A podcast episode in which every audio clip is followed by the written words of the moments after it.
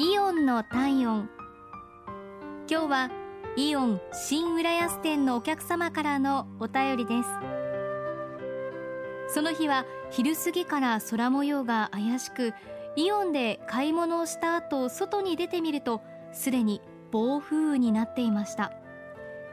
車を止めている場所まではちょっと距離があり傘をささなければずぶ濡れになってしまいそうでした。